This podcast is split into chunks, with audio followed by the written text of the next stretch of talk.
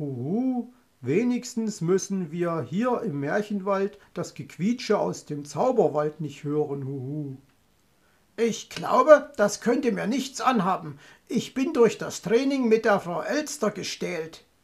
Also das ist empörend. Das lassen Sie sich gesagt sein. Empörend ist das.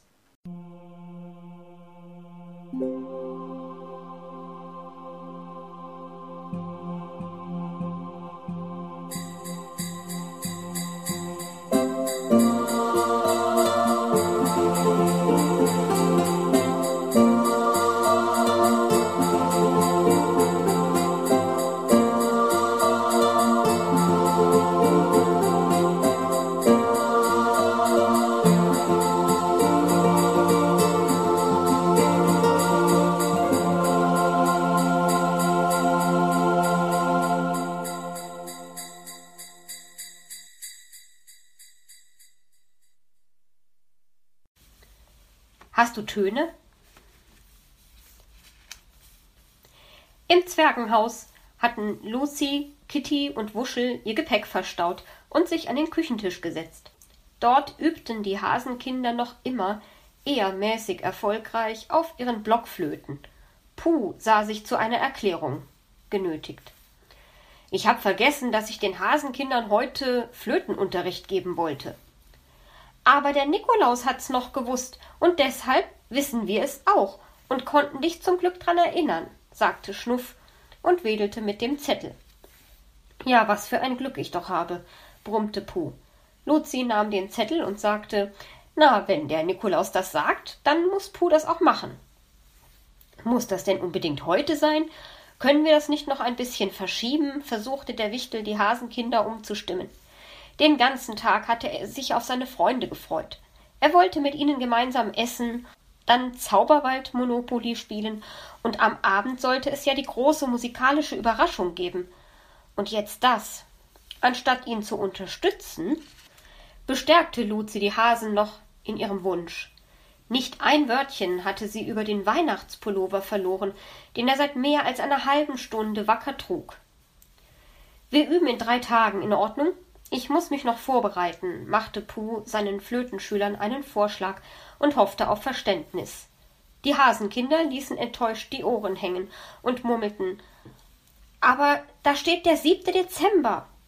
Das ist ein Argument. Ach Puh, nun mach ihnen doch die Freude. Sieh mal, wie traurig sie schauen, bat Luzi für die Hasen. Oh nein, wenn die wüsste, was für Rabauken diese traurigen Häschen manchmal sein konnten aber es hatte wohl keinen Sinn. Also schön, gab er sich geschlagen, aber zuerst wollen wir zu Mittag essen. Der Suppentopf war groß genug, dass er für drei kleine Esser mehr reichte. Du bist ein Schatz, freute sich Luzi und drückte ihm zwei dicke Küsse auf beide Wangen. Dann hätte ich wohl diesen komischen Pulli hier gar nicht anziehen müssen, fragte er. Wieso fragst du mich das? entgegnete sie. Weil ich dafür von dir keinen Kuss bekommen habe, erklärte er etwas beleidigt. Wo hast du dieses Teil eigentlich her? war sie verwundert. Von dir, antwortete er nicht weniger erstaunt. Erst verschenkte sie so einen Plunder, und wenn man sich dann die Mühe machte, ihn anzuziehen, wusste sie es nicht zu würdigen. Ach, du hast ihn gekriegt, lachte sie. Da ist wohl ein bisschen was schiefgelaufen mit meinen letztjährigen Weihnachtsgeschenken. Ich habe mich schon gewundert, warum mein Nachbar mit deinen neuen Akkuschraubern zugange ist. Aber das lässt sich nun nicht mehr ändern. Puh nickte. Da hatte sie recht. Aber wenigstens war er diesen grässlichen Pullover endlich los. Jetzt war es ein Wuschel, eine Frage zu stellen. Kann es sein, dass das Schmuckkästchen mit den silbernen Ohrringen nicht für mich bestimmt war? Luzi errötete. Ach, du hast das. Ich dachte schon, Kitty würden sie nicht gefallen, meinte sie dann. Du kannst sie gegen eine lange Unterhose bei mir eintauschen, bot Kitty dem Kobold lachend an. Wuschel überlegte lange. Was war damit gewonnen? Thermo-Unterhose, versuchte Kitty, ihm die Sache schmackhaft zu machen. Meinetwegen. Vielleicht eignet sie sich ja als Putzlappen, sagte er dann, und Kitty schlug ein. Luzi warf Wuschel einen missbilligenden Blick zu. So sprang dieser Kobold also mit ihrem sorgfältig ausgewählten Geschenk um. Das würde sie sich merken. Puh hatte sich inzwischen ein flottes Hemd übergeworfen und sah nun richtig Schmuck aus, als er in die Küche trat. Ein paar Spritzer Kürbissuppe und Vanillensoße später hatte sich das aber erübrigt. Mist, hätte ich bloß diesen blöden Pulli anbehalten, schimpfte er und versuchte die Katastrophe mit einem feuchten Küchentuch wegzurubbeln. Hab ich euch eigentlich schon erzählt, dass wir in der Wichtelschule auch Blockflöte gelernt haben? fragte Kitty nach dem Abwasch. Da muss ich wohl gefehlt haben, sagte Luzi schnell. Nee, lachte Kitty. Ich kann mich noch sehr gut an deine Anwesenheit erinnern. Unsere arme Lehrerin hat dich inständig gebeten, nur so zu tun, als würdest du spielen. So verzweifelt war sie wegen deines Gequietsches. Aber selbst das hast du nicht geräuschlos hingekriegt und so hat sie dir Klanghölzer gegeben. Da kannst selbst du nichts falsch machen. Hat sie gemeint. Nannten sie dich nicht damals sogar die Flachpfeife? fiel Puh ein. Die Querpfeife, bitteschön, korrigierte sie angesäuert. Hm, und als sie dann die Klanghölzer hatte, stieg sie sogar zum kein Takter auf, sagte Kitty lachend. Na, immerhin ein Aufstieg, fauchte Luzi. Puh hatte nichts dagegen, als Kitty vorschlug, ihm bei seinem Unterricht zu assistieren.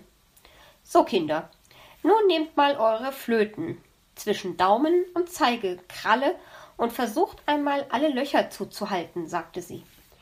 Ja, das sieht schon sehr gut aus bei Langöhrchen und Spitznäschen. Schnuffi, alle Löcher, auch das ganz unten, korrigierte Puh den kleinen Hasen. Das kann ich nicht erreichen, beschwerte der sich, und Puh zeigte es ihm. Gut so. Jetzt blast einmal vorsichtig hinein, sagte Kitty. Ein ohrenbetäubendes Gequietsche erfüllte den Raum, und Puh sah in Richtung der Fenster. Würden sie dem noch lange standhalten? Er klatschte in die Hände, und eine wohltuende Stille breitete sich Augen blicklich aus. Vorsichtig pusten. Ihr wollt doch schließlich keine Windmühlen in Bewegung setzen, lachte Kitty. Pustet wie ein zarter, lauer Frühlingswind, der ein Schneeglöckchen streichelt. Ihr braucht doch die Backen nicht mit Luft zu füllen, bevor ihr anfangt, sagte Puh. Setzt die Flöte ganz entspannt ans Schnäuzchen, haltet die Löcher gut verschlossen und dann haucht ihr mit viel Gefühl hinein. In böser Vorahnung der zu erwartenden Töne hoben Puh und Kitty die Hände vorsichtshalber auf die Höhe ihrer Ohren. Die Hasenkinder versuchten, die Tipps ihrer Flötenlehrer zu beherzigen, und diesmal klappte es schon wesentlich besser. Prima, meine Lieben. Jetzt habt ihr das C gelernt, und das ist der erste Ton von Alle meine Entchen, meinte Puh. Und nun machen wir weiter mit dem D, das ist nämlich der zweite Ton des Liedes. Nehmt hierfür einfach die Kralle vom siebten Loch, das ist das unterste, und dann wieder schön mit Gefühl, erklärte Kitty. Schnuffi. Das sah aber vorhin besser aus. Du sollst die Flöte nicht anknabbern. Nimm die Zähnchen vom Mundstück.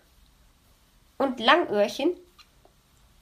Wir saugen die Flöte nicht ein, wir umschließen sie mit der Schnäuzchenspitze und pusten mit Gefühl hinein.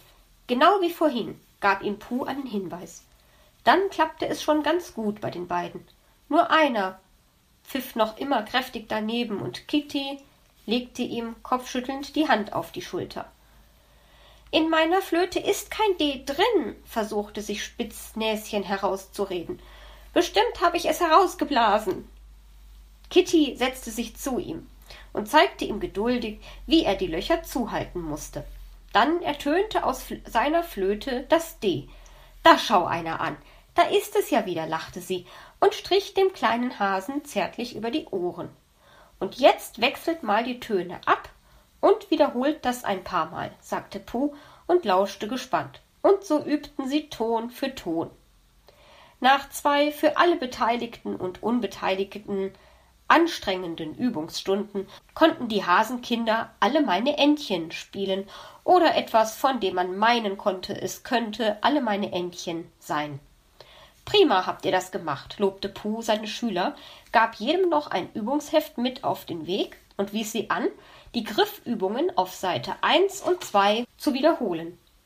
Wir sehen uns in zwei Tagen, sagte er und ließ sich erleichtert in einen Sessel fallen.